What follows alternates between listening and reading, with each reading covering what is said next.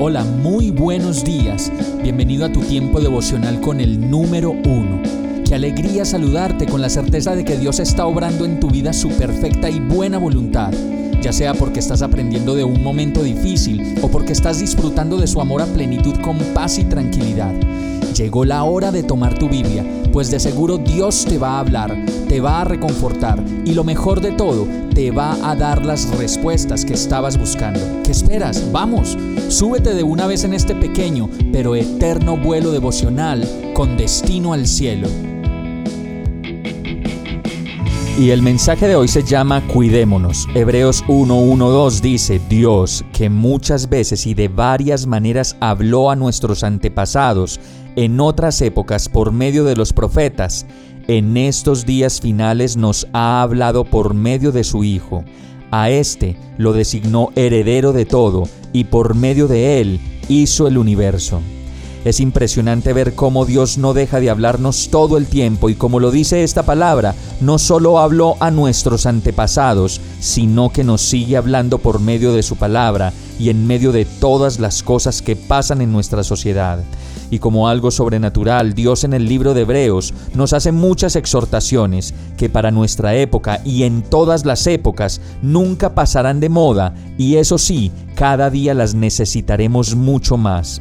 La primera de ellas nos dice en el verso 1 del capítulo 4 que nos cuidemos los unos a los otros y que esa es nuestra tarea principal y no es un cuidado común, sino aquel que nos asegura que estamos viviendo la vida conforme la palabra de Dios lo muestra y dedicados en todo tiempo a descansar en su voluntad.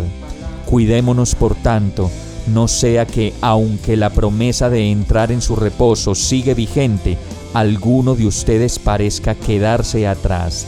Y de esta manera, el mejor cuidado que podemos dar es el orar los unos por los otros y el de acompañarnos en la fe permanentemente cuando caemos, cuando no necesitamos más que un abrazo que nos llene de fuerzas y saber que tenemos una esperanza viva en Jesús.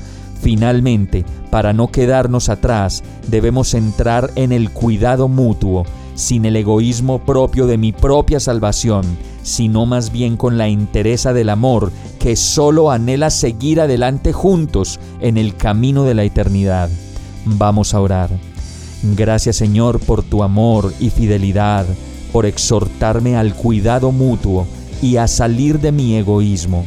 Solo tú me puedes llevar a mirar más allá de mis ojos y hacer más allá de mis propias necesidades para lograr ser un verdadero intercesor, un verdadero hermano y un verdadero discípulo tuyo. Lléname de ti, Señor, pues sin ti no lo puedo lograr. Ayúdame a pasar la prueba y a ser apoyo en medio de las pruebas de los demás. Y todo esto te lo pido en el nombre de Jesús. Amén. Hemos llegado al final de este tiempo con el número uno. No te detengas, sigue meditando durante todo tu día en Dios, descansa en Él, suelta los remos y déjate llevar por el viento suave y apacible de su Santo Espíritu. Solo compártelo con quien lo necesite y ames. Hoy, de la mano de Dios, todo será un gran día. Para más información visita nuestra página www.iglesiabierta.com o llámanos al 313-334-0116. Oramos y rogamos para que cada día te enamores más de Dios y para que no pares de pasar todo tu tiempo con el número uno